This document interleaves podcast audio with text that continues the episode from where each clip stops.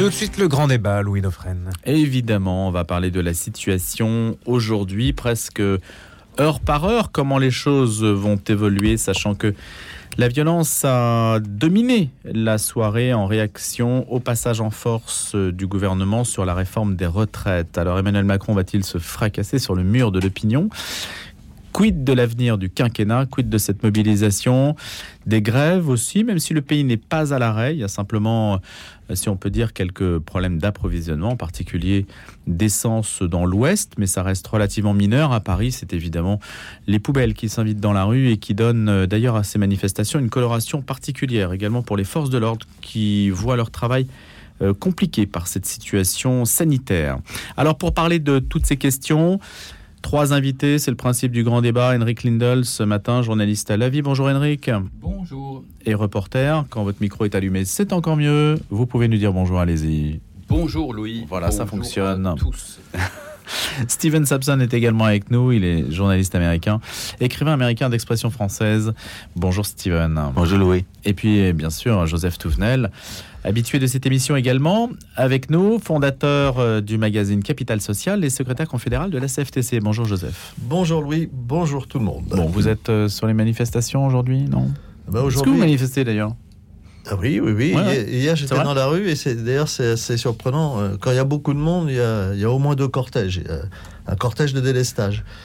Il y en a un où ça se passe dans le calme, dans la sérénité, et il y en a un autre où les Black Blocs s'infiltrent et où on a toutes les images, les poubelles brûlées, euh, euh, la, violence, les fumigènes, etc. Euh, il faut avoir conscience que sur les dizaines de milliers de personnes qui étaient, en tout cas à Paris, moi j'ai pas de chiffre exact, la très très très très grande majorité, ça se passe dans le calme, avec détermination, mais dans le calme. Les images que l'on a qui sont qui sont pas fausses, qui sont exactes, c'est mmh. évidemment des images de cette petite minorité violente qui d'ailleurs fait sans doute le jeu du pouvoir, parce que ça permet au pouvoir de dire attention, moi je suis l'ordre, et de ne pas traiter du fond du sujet. Et il serait bien que sur les retraites, on sorte euh, des, grandes expressions du type euh, il faut avoir des équilibres financiers. Oui, très bien. Lesquels? Comment? Euh, on n'aborde pas le fond du sujet. Moi, j'ai le sentiment qu'on a quand même parlé quand même du fond du sujet, non? Ben, Pas du côté du gouvernement, parce que sinon, il nous dirait tout simplement il n'y a pas d'urgence, puisque les derniers chiffres de déficit de toutes les caisses de retraite confondues, c'est pas un déficit, c'est plus 900 millions d'euros. 2021, en 2022, ça sera sans doute plus de 3 milliards d'euros. Donc ça s'appelle un excédent. Y compris pour les retraites du public toutes retraites confondues, mmh. parce que vous avez, c'est bien de poser les questions, parce que les retraites du public, celles gérées par l'État, c'est celles qui sont structurellement déficitaires. Donc l'État, mauvais patron, est en train de nous expliquer comment faut faire. Les retraites du privé, 74% des salariés, sont à l'équilibre, avec des réserves de plus de 72 milliards d'euros. Et donc les gens qui gèrent si mal, qui nous creusent le trou, viennent nous expliquer comment il faut faire, qu'ils regardent comment nous faisons. Hmm. Henrik Lindel, sur cette mobilisation d'abord et peut-être le climat social, politique, la motion de censure qui n'est pas passée à neuf voix. Henrik, comment vous avez vu ça du côté de votre rédaction et comment vous l'avez interprété? Alors, premièrement, la journée de mobilisation euh, hier ou avant-hier, pour ceux qui nous écoutent euh, samedi matin, euh, donc le jeudi 23 mars, a sans doute été un peu différente quand même, Joseph, parce qu'il y a eu je crois, un peu plus de, violence, tout simplement, c'est-à-dire par des gens qui ne font pas partie de, votre manifestation, déjà de votre syndicat et des autres syndicats. Les syndicats qui ont d'ailleurs euh, justement fait, fait régner, si je peux dire, un certain ordre dans, leur rang et qui, qui ont manifesté avec, euh, avec dignité, je crois qu'on peut dire ça alors que le, pays est dans une véritable crise sociale, une crise politique aussi, et même, je crois, une crise institutionnelle. Ça, c'est pour revenir un peu au 49-3, etc. Euh, je, pense que le pays est dans une, pour ajouter une quatrième crise, une crise de légitimité, en fait. Il y a deux légitimités qui s'affrontent, s'affrontent presque littéralement en ce moment. La légitimité parfaitement constitutionnelle, 49-3 n'est pas anticonstitutionnel, c'est même dans la Constitution, mmh. justement. Euh, c'est un, un, ordre, euh, tout à fait propre à notre système euh, représentatif, à notre système démocratique. Il y a une autre légitimité que, Joseph incarne ce matin, qui, n'est pas donc moins démocratique ou moins lé- légitime. Quand on regarde toujours la Constitution française, questions de- d'un d'un gouvernement par le peuple et pour le peuple. Le peuple n'est pas d'accord très manifestement avec cette réforme. Et quand je dis le peuple, je veux dire une grande majorité des Français Le peuple, pas la foule. pas la foule, bien sûr. Et quand on- en même temps, donc pour, pour revenir, puisque vous vouliez qu'on parle aussi Mhm. de, de l'intervention de- de- d'Emmanuel Macron à midi, euh, mercredi midi, euh, qu'est-ce au fond, quand on l'écoute, on, on entend qu'il y a, euh, Joseph, je, je me tourne vers vous à nouveau et, et- et je fais référence à vos chiffres. Quand on écoute euh, le président de la République, euh, on ne peut pas ne pas lui donner raison parce qu'il a tellement de chiffres qui nous montrent que ce- n'est pas gérable le système des retraites actuel en France euh, structurellement déficitaire. On se demande même pourquoi on en parle si ça se passe si bien. voilà, exactement. Et donc, et là, et je ne suis pas en train de dire qu'il a raison et que vous avez tort. Je- pour vous faire plaisir, je suis sûr que vous avez sûrement raison aussi. Et, et pourquoi pas raison tout court et que lui, il a tort. Et- et un sauf, que, sauf que là, on est dans- dans- encore une fois dans, les- dans une crise de légitimité et, et de, de cohérence euh, qui, qui s'affrontent. Et c'est absolument passionnant. Euh, je- on en a parlé aussi dans les couloirs, Joseph, avant l'émission, pardonnez-moi, Oui. Louis. C'est-à-dire qu'il y a beaucoup de gens qui disent que ils étaient a priori favorables à la, à la réforme. Maintenant, quand ils voient ce qui se passe dans le pays, avec euh, la réaction populaire de énormément de Français, ils se mettent, à, à- enfin, ils se disent, effectivement, il y, a un, il y a un problème avec cette réforme. Et ne serait-ce que pour cette raison-là, pour des raisons de Elle démocratie. cristallise en fait. une opposition. Et il faut, faut- Avant, avant Joseph, quand même, Oui, Steven qui Non, mais prend la parole. Une chose très factuelle Oui. sur les chiffres. Ce ne sont pas mes chiffres. Oui. Ce sont les chiffres d'un organisme officiel du corps qui nous dit que les Donc le corps, c'est le- l'organisme qui étudie qui, les Voilà. projections. Alors, il fait des projections, mais il fait pas que des projections. Il fait des constats. On peut discuter des projections. Hmm. Les constats, c'est plus difficile. C'est le corps qui écrit dans son dernier rapport, dernier chiffre de toutes les caisses de retraite, un excédent de plus 900 millions d'euros, et qui nous dit que sa projection la plus proche, donc la plus fiable, ça sera sans doute plus de 3 milliards d'euros. Ce ne sont pas mes chiffres, ce sont les chiffres d'un organisme mis en place par M. Emmanuel Macron.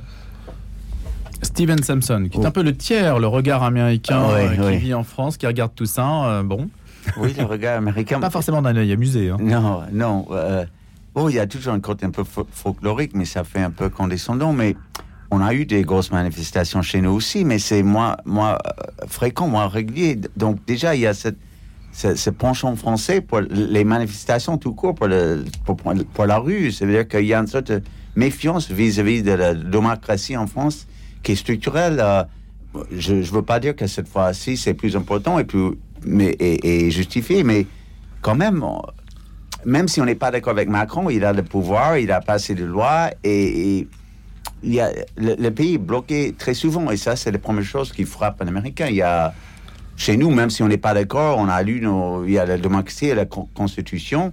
Et après, la loi passe et dans quatre ans, euh, on revoit ça. Mais ça, c'est une chose. Le Il n'y a, deuxième quand même chose- pas eu- il y a quand même pas eu l'assaut du Capitole, l'équivalent de l'assaut du Capitole en France. Oui, mais, ouais, ça, c'est. oui, il y a une dégradation de notre dé- démocratie aussi qui, est, qui est contestant. Ah, Oui, vous voulez dire Ah non, pa- pardon Steven, Oui. c'est juste parce que je voudrais rendre hommage, si je peux faire Mm, ça, à, à votre président, non pas à votre parce que vous êtes en France quand même, mais, ouais.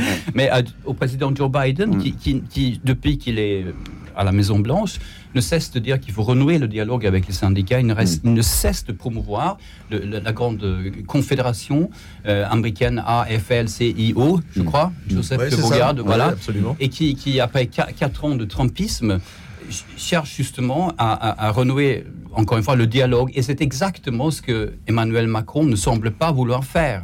Une grosse différence. Oui. Nous avons ici au pouvoir une sorte de populiste. Il supprime tout- toutes les couches intermédiaires, tout- tout- tout- toute forme de médi- médiation. En fait, Trump, c'est ici.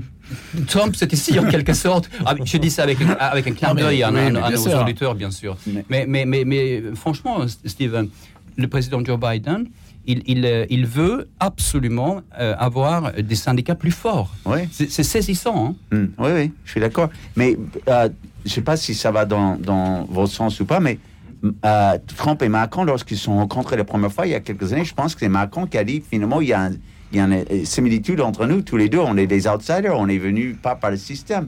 Et c'est assez insolite, mais on pourrait dire que Macron, il est comme Trump de ce point de vue. Il n'est pas issu du, corps politique. C'est un businessman, c'est un, homme de la finance qui a un certain mépris pour les institutions. Donc, euh, Mais comme si l'institution française avait une sorte de, de capacité à, à forger des hommes, il y a une, je ne sais pas si c'est une dérive monarchique ou une, une forme euh, présidentiable du pouvoir. Il y a toujours cette tendance de la République à singer la monarchie hein, en France. hein. Alors d'abord, il y a Euh, la, ça- y a la traduit- République. Oui, la bah, une- République construite par euh, Charles de Gaulle et donc un peu euh, qui est une monarchie à, républicaine. à son image. Le 49.3, c'est ça, c'est à la fois une guillotine et puis un, un attribut monarchique. Mais après, euh, ce sont les hommes, c'est-à-dire que quelle que soit l'institution, celui qui en est à la tête, évidemment, va l'orienter, voire même l'interpréter. Et là, par exemple, sur cette loi, euh, c'est une loi d'exception. Pourquoi c'est une loi d'exception?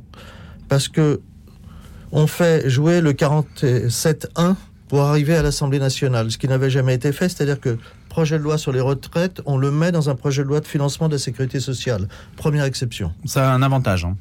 Oui, et première exception. Mm. Deuxième exception, au Sénat, on fait jouer le 44-3 qui n'avait pas été joué au Sénat pour euh, que les débats, euh, il y en ait beaucoup moins et que ça aille beaucoup plus vite. Deuxième exception. On retourne à l'Assemblée nationale. Troisième exception, le 49-3. C'est pour ça que je dis que c'est une loi d'exception. C'est légal, mais c'est une loi d'exception, c'est exceptionnel, et ça aussi, ça fâche. Mm. Sur un sujet comme celui-là qui touche tous les Français, pourquoi avoir trois textes d'exception? Enfin, trois méthodes Pour éviter d'exception le blocage. Mais parce que la démocratie, c'est le blocage, la discussion, c'est le blocage. Moi, je croyais qu'au contraire, la démocratie, la discussion, sortir du mépris pour discuter avec les autres quand on n'est pas d'accord, ça s'appelle la démocratie, ça permet de faire avancer les choses. Et là, on voit qu'il y a un blocage euh, du- côté du président de la République et du gouvernement. Je ne veux rien entendre. À moi tout seul, j'ai raison. Et je n'écoute personne. On en voit les conséquences. Et nous en payons les conséquences aujourd'hui. Que dites-vous euh, à ceux qui, disent, mais en fait, bon, c'est une réforme à minima, euh, de toute façon, euh, il, aurait fait, il aurait pu faire beaucoup plus, be- beaucoup plus profondément, dans le sens de la réforme du système, et qu'en fait, la réforme de l'âge, alors c'est une question aussi qui est posée, je vous la pose également parce qu'elle nous a été soumise. Donc d'abord sur la réforme à minima, en fait, pas, pas- pas une grosse réforme, et donc il fallait pas faire tout ce foin pour une réforme pareille. Et puis il y a une question qui se pose justement, pourquoi les journalistes n'ont pas posé la question fatidique? Pourquoi cet âge butoir de 64 ans alors qu'il y a déjà un butoir avec le nombre de trimestres cotisés? Mais a- Donc on a l'impression que en fait on se prend les pieds dans le tapis avec des choses relativement euh, simples à résoudre. C'est tout à fait vrai. Quand on, on se focalise sur l'âge uniquement, ça ne veut strictement rien dire. C'était une erreur stratégique ça. Il faut l'âge. Aujourd'hui, quelqu'un qui, avec la loi actuelle, pas celle qui vient d'être passée par 49.3, Hmm. quelqu'un qui a 50 ans. En moyenne en France, on commence à travailler à l'âge de 23 ans. Quelqu'un qui a 50 ans aujourd'hui, qui a commencé à travailler à l'âge de 23 ans, ne pourra pas avoir une retraite à taux plein avant 66 ans, puisqu'il va faire 43 ans. Bah donc c'est réglé déjà. Et moi, j'ai fait l'école primaire, 23 plus 43 égale 66. Et donc, si on se focalise, comme le gouvernement a voulu le faire, pour faire les gros bras en disant, moi, je vais vous faire travailler deux ans de plus, ce qui ne veut strictement Oui, mais rien alors, euh, dire. Je vous pose la question pourquoi justement avoir axé le Mais débat là-dessus? Parce que ces gens-là sont mauvais, parce que ces gens-là ne sont pas dans le réel, parce que ces gens-là sont des idéologues, parce que ces gens-là font des promesses à Bruxelles qu'ils essayent de tenir, qu'ils n'arrivent pas à tenir, parce que le problème, le fond du problème, si on arrive à essayer de le comprendre, c'est le, le déficit colossal de la France. Et donc, ils, ils ont cherché, ils se sont dit, comme ils connaissent rien au monde du salariat, que ça, c'est aussi un problème. Emmanuel Macron, quand est-ce qu'il a travaillé? En fait, jamais. Enfin, sauf si on considère que travailler, euh, c'est être cadre très supérieur pour faire le businessman sur les marchés financiers pendant quelques mois, parce que c'est pas plus. C'est quand même quelqu'un qui, ça fait dix ans qu'il est au pouvoir, hein, faut pas l'oublier.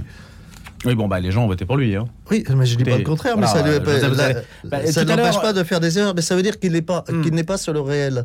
S'il était sur le réel, il aurait le courage de dire un. Il n'y a pas un système de retraite en France, il y a des systèmes de retraite. Le privé est à l'équilibre, a des réserves, il gère pas mal, on les laisse. Découper les dossiers comme, comme On compte le faire pour l'immigration. On s'occupe, on s'occupe du public. Le public, il y a le public, il y a le république, il y a les régimes spéciaux. On regarde un par un. Il est normal de laisser aux danseurs de l'opéra un régime spécial. Il est normal de laisser aux militaires un régime spécial. Il est sans doute moins normal de ne pas toucher au régime spécial des personnes de la SNCF. Mais on regarde très pragmatiquement. On met en place d'abord tout ce qui est la lutte contre euh, la pénibilité. Hmm. On fait ce qu'a dit un certain Emmanuel Macron il y a à peu près trois ans en disant on règle d'abord le chômage des seniors avant de dire aux seniors vous allez travailler plus longtemps parce qu'ils vont pas travailler plus longtemps, ils vont être plus longtemps au chômage. On fait les choses dans l'ordre. Il a fait exactement le contraire. Alors c'est quand même une surprise de savoir euh, comment il est conseillé, pourquoi on s'oriente dans telle ou telle euh, direction alors qu'on aurait pu faire autrement et que ce que vous nous dites Joseph, euh, alors c'est un avis que je donne, tombe sous le sens. Hein. Vous étiez déjà venu d'ailleurs avant que la réforme soit, soit étudiée pour, pour énoncer tous ces points qui, mm. somme toute. alors, Steven et Henrik là-dessus, qui aurait permis en tout cas d'éviter toutes les manifestations qu'on a aujourd'hui. Je pense qu'on a, on a, on a parlé d'une crise politique. Quelle est la, crise politique en France aujourd'hui? À mon avis, elle est notamment dans, la représentation, euh, reflétée notamment à travers le Parlement aujourd'hui. À quoi ressemble notre Parlement? Euh, Je parle surtout de l'Assemblée nationale. Hmm. Euh, je ne parle pas du Sénat. L'Assemblée nationale, c'est, je schématise à, outrance, un, un, gros tiers, Macronie, aux Renaissance, même s'ils sont presque, ils ont une, on, appelle, on appelle ça la, la, majorité relative, quoi. Mais il faut, pour arriver à un relative, même, même relative, il faut ajouter euh, des, des, des, petits partis comme Modem, etc., qui, qui ne relève pas de la Macronie stricto sensu. Donc c'est une sorte de centre, centre droit, centre gauche, centre droit, mais qui s'oriente de plus en plus vers, la droite, donc centre, centre, droit, on va dire. Il y a un, tiers, NUPES, mais qui est dominé, totalement dominé par la France insoumise, donc l'extrême gauche. Il y a encore un, tiers, je, je, pas un tiers mathématique, hein, mais, mais je, schématise hmm. euh, vraiment à outrance ici. Donc, euh, Rassemblement national, donc euh, droite, nationaliste, droite euh, extrême, diront beaucoup. Euh, comment voulez-vous établir des compromis avec trois entités aussi différentes? Et Emmanuel, sur la motion de censure. Hein. Emmanuel Macron a, est, connu pour celui qui a dynamité la gauche classique, la gauche de gouvernement. Il est en train de dynamiter la gauche, la droite euh, de gouvernement, la, parce que un, tiers des, députés euh, LR ont, voté contre la réforme, alors que deux tiers, euh, conformément à leurs représentants principaux, euh, défendaient cette, ont fini par défendre cette, réforme. Donc la, droite LR, elle, elle est je sais pas, je sais pas ce que c'est, je sais plus ce que c'est. Hein. Elle est au tapis aujourd'hui. Elle, est totalement, elle est, morte aujourd'hui. Hein. Elle, renaîtra peut-être un jour.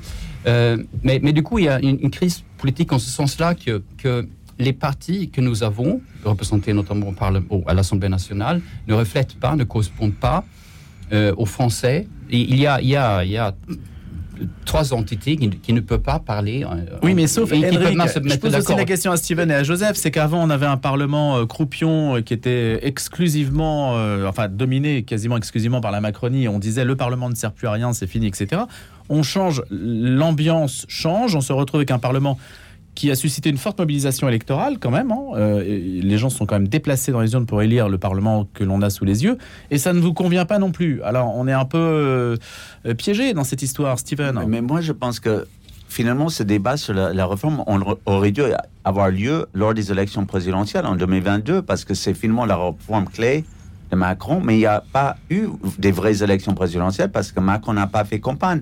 Comme de même, il pas vrai, on n'a pas vraiment débattu de leur droit. Donc je pense qu'une partie de ce mécontentement aujourd'hui relève du fait qu'il n'y a pas une vraie discussion, il n'y a, a pas une, une vraie légitimité parce que déjà les minoritaires, et après il y avait le 49-3, et puis de toute façon, il n'a pas fait campagne il y a un an parce que sinon, on aurait pu discuter de ça un an avant les élections, vu que c'est la, loi fondamentale de ça, son quinquennat. Mais on ne discute de rien dans une campagne électorale, c'est le principe pour être élu. Oui, je, suis d'accord, mais c'est un problème, et je pense mmh. que finalement, ça revient par, rebondir aux yeux des gens. L'autre chose, c'est que souvent dans la démocratie, les, questions sont. Ça relève le, problème fondamental de la démocratie que Tocqueville il avait déjà souligné, à savoir que les questions techniques, ça dépasse tout le monde. Donc on est, on est sommé à voter, les gens, mais ils ne comprennent même pas les enjeux.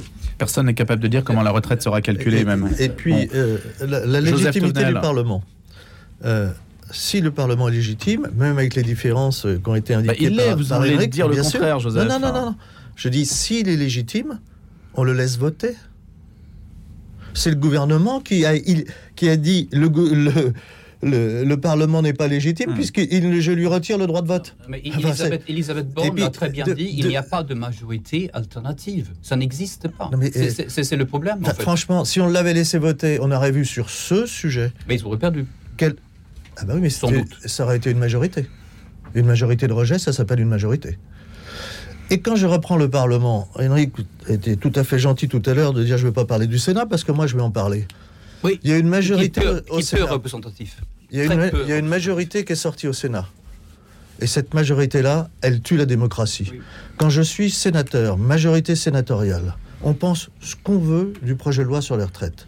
Je ne vote pas la fin des régimes spéciaux, sauf le mien, où je peux partir en retraite à l'âge de 60 ans quand je suis sénateur, après un mandat, c'est-à-dire après 6 ans, et en gagnant 2200 euros. Si je fais 12 ans, je cumule. Vous vous rendez compte, les sénateurs, c'est 60 ans, 6 ans de travail, 2200 euros, et ils viennent dire au reste de la France, les petits gars, ça sera 64 ans, vous aurez pas 1200 euros. Non mais c'est insoutenable, c'est insoutenable, c'est choquant. Et après, on s'étonne que les gens se révoltent, mais que ces sénateurs trop bien nourris réfléchissent 5 minutes avant de voter. Mais, donc, ce qui est Henrik intéressant, Lindell. C'est que finalement, euh, on peut se demander si, si les syndicats, en général, le vôtre, le vôtre euh, Joseph Touvenel, et CFTC. c'est la- aussi la, oui, et, mais aussi la CFTT, surtout qui est le plus grand syndicat, Mhm. et la CGT, euh, FO, etc. Bon, bah, on dirait qu'ils sont finalement, politiquement parlant, euh, plus représentatifs que, que, que, que les, les- que, les, que les partis politiques euh, classiques. On, on en arrive à cette conclusion absolument bizarre. Pas, poli- et- et- pas politiquement, mais Je sur, le, sais, mais- sur mais- le monde du travail, c'est normal. Ils Oui. font leur travail. Et souvent, on ne le voit pas. Mm. Tous les jours, il y a un travail qui est fait Mm. dans les entreprises. Et d'ailleurs, c'est un travail qui est fait patronat, syndicat. Mm. Ça, on l'oublie. Mais c'est vrai Euh, qu'il y a une sorte de concurrence de légitimité maintenant mais- entre partis politiques Oui, et mais syndicats. pour le monde du travail, il est, il est enfin un peu légitime. Et, ça se passe comme ça dans les démocraties apaisées. Euh, si je regarde ce qui se passe en Suède, au Danemark, en Norvège, avant qu'il y ait un projet de loi euh, social qui soit voté, il est discuté, il est négocié, ça avance ensemble. Alors il y a des compromis. Et ensuite, ça arrive devant les parlementaires. Nous, on a visiblement un monde politique, qui d'ailleurs, je ne parle même pas des parlementaires là, une classe politique dirigeante qui s'imagine tout savoir, tout connaître. Ben, la preuve que non. On faudrait supprimer le 49.3 Parce que par exemple, ça serait. Non, il faut Mm. l'utiliser à bon escient. Oui, mais bon, euh, si on Et- peut et- l'utiliser tout le temps, ça veut dire qu'en fait, euh, Eh il bien- peut se substituer, comme vous l'avez dit, l'exception devient la règle. Eh bien, ça veut dire qu'ils sont en train de tuer la démocratie parlementaire. Donc, pour ne pas tuer la démocratie parlementaire, il faut euh, l'utiliser de manière plus pertinente. Mais c'est comme une Voilà. voiture. hein. Mm. Une voiture, si je l'utilise bien, c'est bien. Si je l'utilise comme un fou, Oui, devient oui. dangereux. Allez, Je pense a- Steven, dernière réflexion. Je pense que c'est quand même. On, on ressent le mépris de Macron et je pense qu'en grande partie, cette révolte, c'est contre Macron en tant que personne et en tant que sa méthode. Il y a une question de méthode, ça c'est indiscutable, vous l'avez bien dit. Et Mm. puis sur le fond, bah, finalement, vous l'avez dit aussi, on aurait pu faire largement autrement pour éviter la situation dans laquelle on se trouve. Allez, on va laisser passer les infos. Le grand débat revient avec Henrik Lindell, Steven Samson et Joseph Touvenel. Chaque semaine, comme une respiration dans le torrent médiatique, Marie-Ange de Montesquieu interroge Monseigneur Laurent Ulrich sur les sujets qui vous touchent. Envoyez vos questions à l'adresse marie-ange.demontesquieu.com Et pour écouter ces réponses, rendez-vous chaque samedi à 8h45 et le dimanche à 18h15. Regarde ma fenêtre, tu vois rien? Bah ici, tous ces euros qui passent à travers. Moi, si j'étais toi, j'irais à la maison de la fenêtre. Écoute. Bah j'entends rien. Exactement. Isolant pour le bruit et le froid. Je consomme moins d'énergie, donc je fais des économies. Et j'ai pu bénéficier des aides de l'État. Attends, mais je suis passé de voir il y a trois jours. Tu ne les avais pas Oui, la pause se fait en une journée. N'attendez pas les beaux jours pour remplacer vos fenêtres. La maison de la fenêtre depuis 25 ans à votre service. Certifié Calibat RGE 01 42 11 0303. 01 42 11 03 03. Église à rénover et locaux paroissiaux vétustes, nombreux sont celles et ceux qui se recueillent dans des conditions difficiles. Par votre offrande de carême, aidez les chantiers du cardinal à préserver les églises et maintenir les liens qui unissent les chrétiens. Pour que tous se rassemblent dans la joie de Pâques, envoyez votre don à Chantier du Cardinal, 10 rue du Cloître Notre-Dame, 75004 Paris. Ou faites un don sur chantierducardinal.fr. Chantierducardinal.fr. Début de matinée, excellent début de matinée, donc avec un ciel de traîne et un risque d'averse l'après-midi plus soutenu, localement orageuse en fin de journée, un vent fort aujourd'hui, 12 degrés, mais quand même du soleil ce matin, 16 cet après-midi et donc en ce 24 mars, un petit peu de pluie tout à l'heure en milieu d'après-midi. Allez à 8h, Simon trop les infos et la suite du grand débat juste après. Les syndicats ont annoncé hier une dixième journée de grève et de manifestation. Ce sera le 28 mars et des rassemblements syndicaux de proximité dès ce week-end pour protester contre la réforme des retraites. Alors que l'exécutif cherche à tourner la page, ce mouvement social et syndical pérenne et responsable confirme la détermination du monde du travail et de la jeunesse à obtenir le retrait de la réforme, ont-ils affirmé à l'issue d'une neuvième journée de mobilisation qui a réuni selon eux plus de 3 millions de manifestants. Et donc cette mobilisation contre la réforme des retraites ne faiblit pas, bien au contraire, quelques jours après l'adoption définitive du texte à l'Assemblée. Euh, pour la neuvième journée de manifestation nationale à l'appel de l'intersyndicale hier, les opposants à la réforme du gouvernement étaient nettement plus nombreux que le 15 mars dans de nombreuses villes de France. 3,5 millions selon les chiffres de la CGT, dont 800 000 à Paris, et près de 1,1 million selon le ministère de l'Intérieur, dont 119 000 dans la capitale. Des chiffres quasiment identiques à ceux de la plus forte journée de manifestation jusqu'à présent, c'était le 7 mars. Les services de renseignement s'inquiétaient d'une flambée de violence pour cette neuvième journée de mobilisation à l'appel de l'intersyndicale contre la réforme des retraites et redoutaient une radicalisation de certains participants après l'usage du 49.3 puis la prise de parole d'Emmanuel Macron. En début d'après-midi, des tensions ont éclaté dans des cortèges dans plusieurs villes du pays, entraînant l'intervention parfois musclée des forces de l'ordre.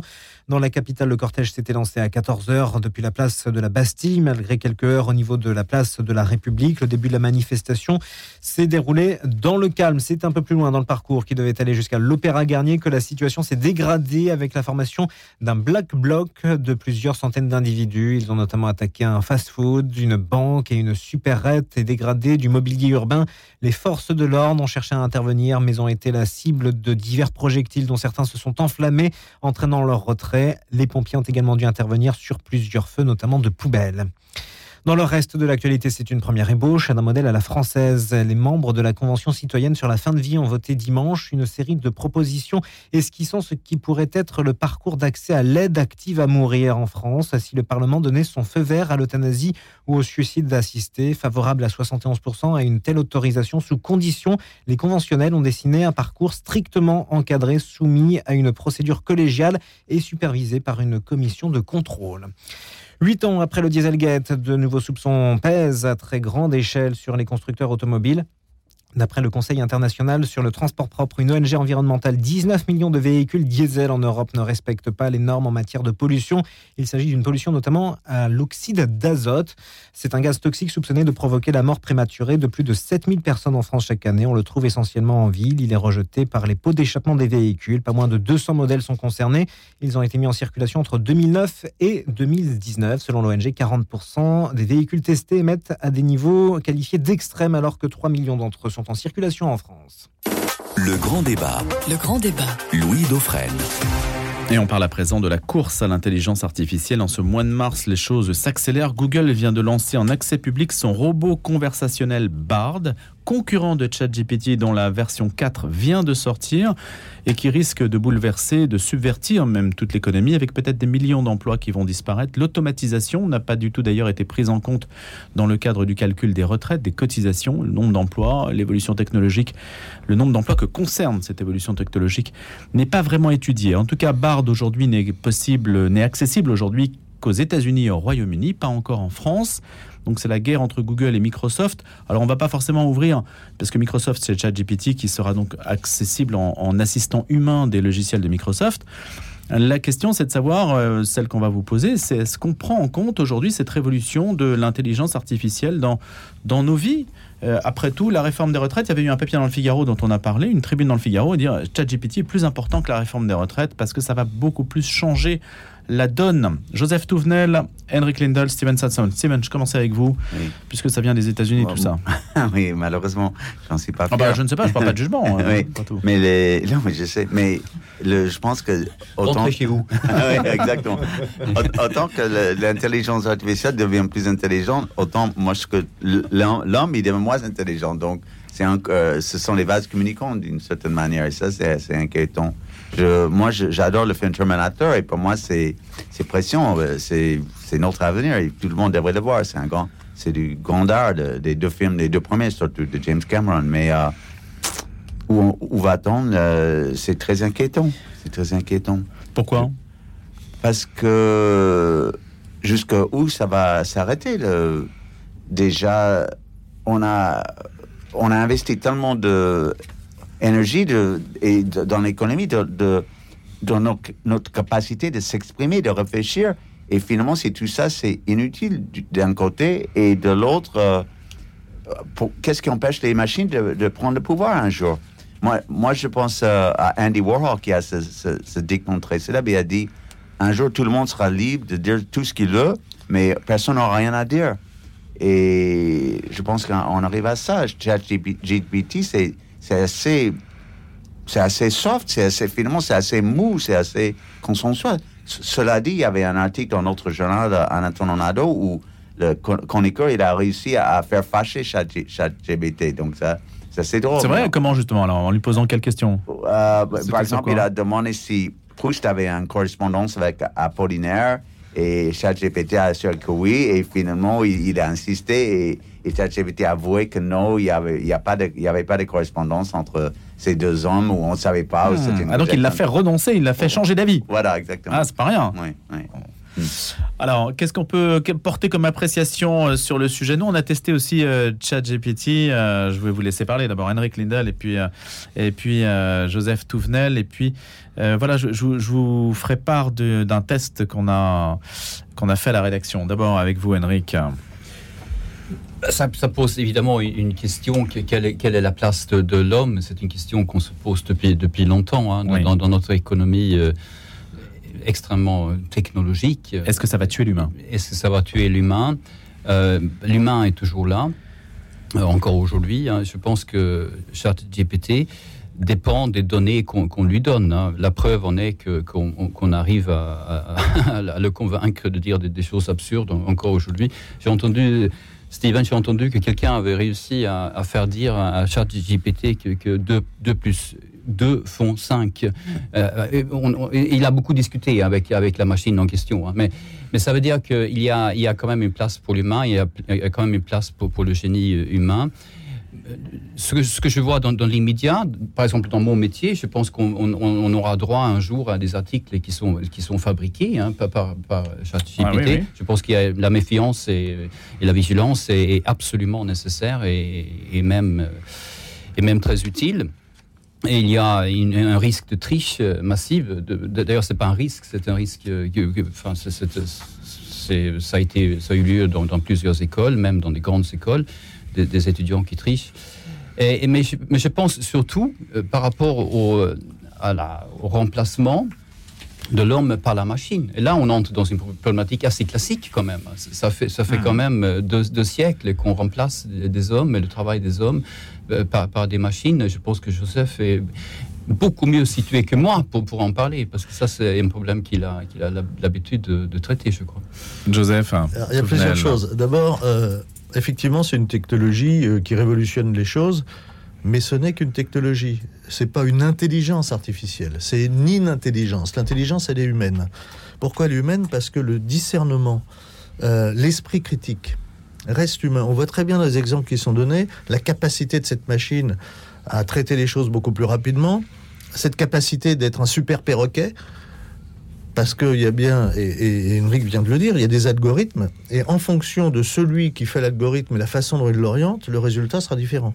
La machine ne fait que régurgi- régurgiter le résultat qu'on lui a fait rentrer, même si elle a une capacité de l'orienter. Mais c'est quand même ceux Et qu'on peut la paramétrer selon les questions sont- que l'on pose. sont, voilà, absolument. Ce sont les maîtres des algorithmes qui sont les maîtres des choses. Et là où ça devient inquiétant, c'est que c'est un problème de monopole. Aujourd'hui, sur ces Mm. systèmes, je vois deux grands monopoles. hein. Euh, et donc, où est la liberté quand on a un système totalement monopolistique? Ça, c'est un, vrai problème. Après, ça va remettre en cause des métiers, euh, journalistes, mais peut-être que ça va redonner euh, aux journalistes ce qu'il est vraiment. C'est-à-dire qu'aujourd'hui, moi, je vois euh, une dépêche de l'AFP et je vois dans X journaux, dans X, la reprise quasiment mot pour mot de ce qu'a dit l'AFP. C'est-à-dire, c'est très intéressant parce que l'AFP nous dit systématiquement Rassemblement national, extrême droite, pourquoi pas, elle est fille gauche. Tiens, et c'est repris tranquillement sans esprit critique. Donc ça a peut-être réveillé un peu l'esprit critique de nos amis journalistes, qui au lieu de refaire les perroquets, ben, vont aller un peu prendre du temps. Il va falloir leur laisser le temps d'aller enquêter, d'aller sur le terrain, d'aller euh, encore une fois faire fonctionner leur esprit critique pour présenter le réel plutôt que recopier ce qu'on leur dit. Donc ça peut être une chance, mais il y a des emplois qui vont être en cause. Oui, il faut, il faut le regarder. Chez les juristes, c'est pareil. Euh, bon, quand c'est pour répéter le code du travail ou euh, ce qui a été Ah une oui. décision de Ah. justice, euh, voilà, ça va obliger, mais comme ça s'est fait, ça a été dit par, par Henrik à l'instant, on le connaît. Il y a quand même des dangers parce que c'est c'est massif, mais Allez, moi je me rappelle, il n'y a pas si longtemps, il y avait des grands reportages sur l'imprimante 3D qui allait tout révolutionner, et on voyait des reportages où l'imprimante 3D nous construisait des maisons, on n'avait plus besoin de maçons, de carreleurs, d'électriciens, de plombiers. Euh, c'est il n'y a pas si longtemps, nous cherchons toujours, si vous avez des adresses de carreleurs, de maçons et de plombiers, je suis toujours preneur. Donc attention aussi à ces effets de mode. Alors, comme je vous disais, on a Euh, testé... oui. Pardon, pardon. Allez-y, j'a- J'abonde vraiment dans le sens de, de ce que vient de dire euh, Joseph. Euh, franchement, j'aime énormément ce que, ce que vous venez de dire parce que ça oblige à l'originalité, ça oblige à la réflexion personnelle. Et ça, là, je vais donner une leçon de morale à, à- à tous mes confrères. Euh, il faut absolument donc qu'on arrête de copier et, de reproduire les dépêches, euh, que ce soit de d'AFP ou de Reuters ou d'autres agences, et, d'arrêter de dire la même chose. Il faut qu'on soit moins paresseux. Oui, c'est très beau, je suis d'accord avec vous, mais je suis pessimiste. Quand les gens lisent de moins en moins, euh, c'est difficile à augmenter ta capacité de réflexion. Les gens et les jeunes, surtout les enfants, passent le temps devant les écrans. Il y a une passivité dans la culture aujourd'hui, dans le moyen de... de, Marshall McLuhan disait ce qui compte, c'était le- comment on dit, c'est- c'est c'est le cadre, c'est pas le contenu. Et aujourd'hui, le Medium cadre... is message. Voilà, c'est ça, thank you. C'est c'est ça. Mais Bah, c'est le- écoute- c'est l'occasion peut-être de nous faire collectivement réagir. Est-ce qu'on a posé la question à, à ChatGPT euh, sur l'être humain? Et le Oui. robot a répondu que l'humain était une créature inférieure, égoïste et destructrice. Ça veut dire quoi? Ça veut dire que ceux qui ont, ont fait les algorithmes, qui donnent les informations, ne voient euh, l'être humain que comme un être destructeur sur la Terre, ce qui est parfaitement faux, ce qui est parfaitement inexact. Mais du coup, ça va peut-être nous obliger à réfléchir, à dire attention à ce qu'on raconte, attention à la façon dont on biaise les choses, dont on les présente. On nous dit que l'être humain euh, tue les animaux, fait disparaître des espèces. Oui, mais dans le même temps, il en protège. C'est bien pour ça qu'en France, maintenant, les castors se multiplient et c'est tant mieux. On protège des forêts, on protège. Mais on ne voit souvent et on nous, nous met dans la tête que le côté négatif et pas le côté positif de l'être humain. Peut-être que ça va nous obliger à prendre plus de temps pour aller réfléchir sur les chemins de Saint-Jacques de Compostelle et, et remettre en place ce qui est bien, ce qui est beau, ce qui est enthousiasmant et ce qui nous élève, plutôt que d'aller toujours vers le médiocre, le mal, le moins bon, comme si ce monde n'était qu'un monde mauvais. Alors, après cette euh, tirade, cette homélie quasiment, euh, Joseph Tevenel, justement, on a posé la question euh, à, à ChatGPT très rapidement, parce que ça n'a pas un, un énorme intérêt. En tout cas, la question qu'on a Vous voulez posée. pas devenir évêque Ah bah, Il y a peut-être des places Je ne suis pas quoi. assez orgueilleux pour cela. ChatGPT peut-il faire une homélie? On a essayé. Alors, on a posé la question être chrétien dans un monde qui ne l'est plus. Comment être chrétien dans un monde qui ne l'est plus? Alors, effectivement, il fournit des réponses. euh, euh, Voici quelques suggestions pour être chrétien dans un monde sécularisé. Donc, il les hiérarchise 1, 2, 3, 4, 5, etc. Lire et étudier la Bible, prier, participer à une communauté chrétienne, vivre sa foi, partager sa foi. En fin de compte, être chrétien dans un monde sécularisé exige de la persévérance, de la prière et de la confiance en Dieu. On a un peu l'impression quand même de lire, vous savez, les, les horoscopes avec toutes ces phrases interchangeables, que vous soyez vierge, verso ou balance. euh, finalement, ça convient un petit peu à tout le monde. C'est quand même aseptisé. Alors peut-être qu'on n'a pas assez affiné aussi la- le degré de la recherche et qu'on arrivera à faire beaucoup mieux. Si Et je peux me puis, permettre un conseil J'ai constaté qu'il n'y a pas une seule fois le mot église dedans, donc j'ai trouvé qu'il y avait peut-être une dominante, je sais pas. En tout cas, il n'y a pas le mot catholique dedans, par exemple. Euh, Oui, une recherche intéressante. Demandez à la machine quels sont les dangers de la machine. Euh, Alors, figurez-vous, alors on, on fera peut-être une émission justement sur le sujet. Il y a aussi quelqu'un qui a demandé à la machine pour tester sa conscience, parce que la question c'est de savoir si elle aura une conscience un jour, à la machine de sortir du code qui faisait qu'elle était une machine. Et donc, est-ce que ChatGPT pouvait produire la- le moyen de ne plus être une machine? Et dans ce cas, on accédait peut-être à un autre aspect de- du problème. On verra comment les choses vont évoluer. En tout cas, ça évolue très vite. Ça, c'est un point, euh, un point clé. Ça se développe euh, à toute vitesse. et- et- et à ce moment-là, les robots pourraient cotiser peut-être. Les robots pourraient Cotiser. ah ben pourquoi pas.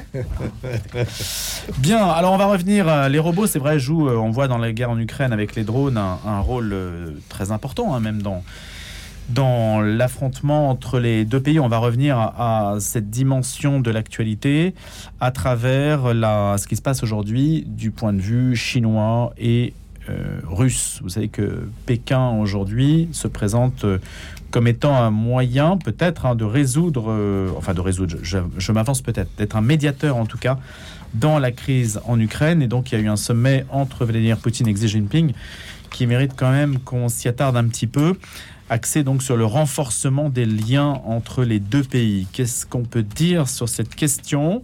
Est-ce que cela enhardit Vladimir Poutine d'avoir un soutien chinois qui toutefois euh, ne va pas jusqu'à fournir des armes létales à la Russie? Est-ce que ça va aggraver le conflit?